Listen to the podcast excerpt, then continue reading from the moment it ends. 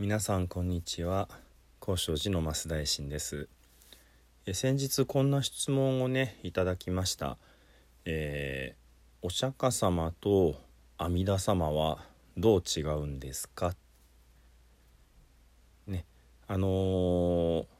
仏様ってねあのー一口で言って、えー仏教で拝む方というところでね、あのー一体何が違うんだろうってなるほどごもっともな質問だなというふうに思いました。あのーまあ非常に簡単に言ってしまうとお釈迦様は今から2500年前インドに、えー私たちと同じ人間としてお生まれになってそれから、えー全ての煩悩を断ち切り悟りを開かれて、ね、仏様も人間としてのねご修行全て終わって完成された方になられた方ということです。対して阿弥陀様という方はえーはる、か昔に、えーここではなくってねえーはる、か西の彼方の、えー西方極楽浄土というところでお悟りを開かれて、えー仏様となられてそしてとてもこう寿命が長いお方で、えー今も、えー仏様として、え生きておられてそれからはるか未来までずっと、え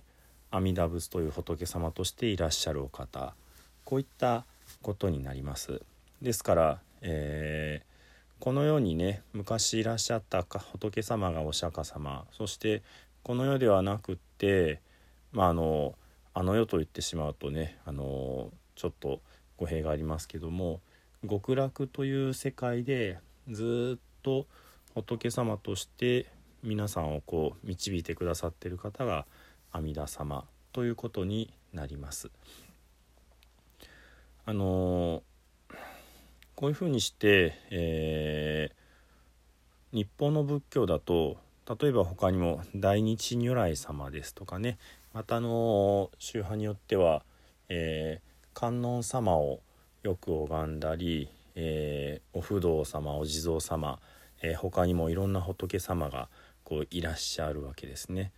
であのそれぞれが別々のねあのお方というふうにして、えーまあお経を学んでいくとね書いてあるわけです。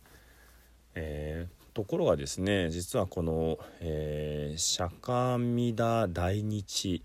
この仏様が実は、えー全て、えーお釈迦様なんだというふうにねあの受け止める立場もあります。まあのあまり詳しくは存じ上げないんですが日本ではなくってね台湾ですとかあのまあ東南アジアの方の仏教でそういうふうにあの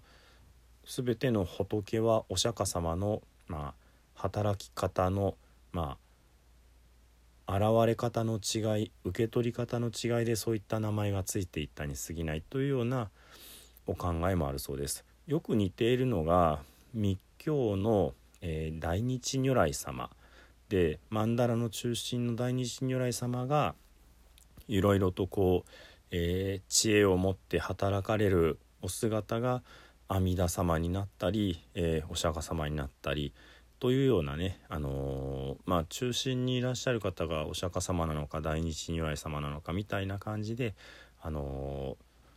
説かれる立場もございます。まああの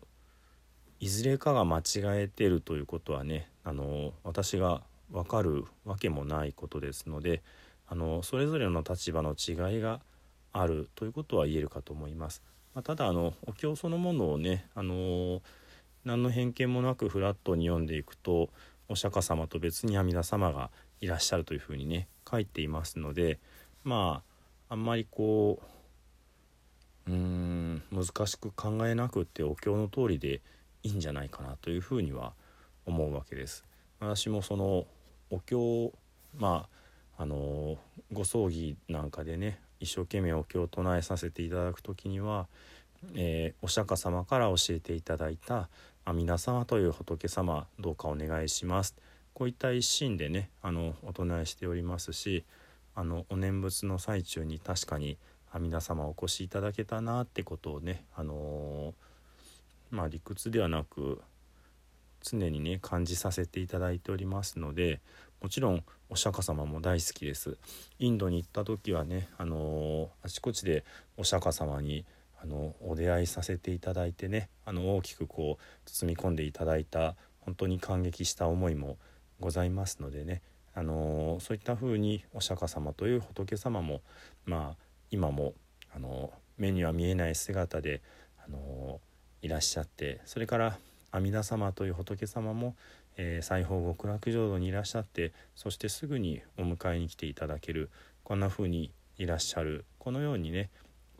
まあ、私は、えー、僧侶として信じているわけです。まあ、ご参考にしていただけたらと思います。また質問等ありましたらね、是非ね、あの分かる範囲でお答えさせていただきますのでお尋ねくださいませ。ではお念仏最後に10編ねお人いたしましょう「土生十年ナムアミダブナムアミダブナムアミダブナムアミダブ」ナムアミダブナムアミダブナムアミダブナムアミダブナムアミダブツナムアミダブ。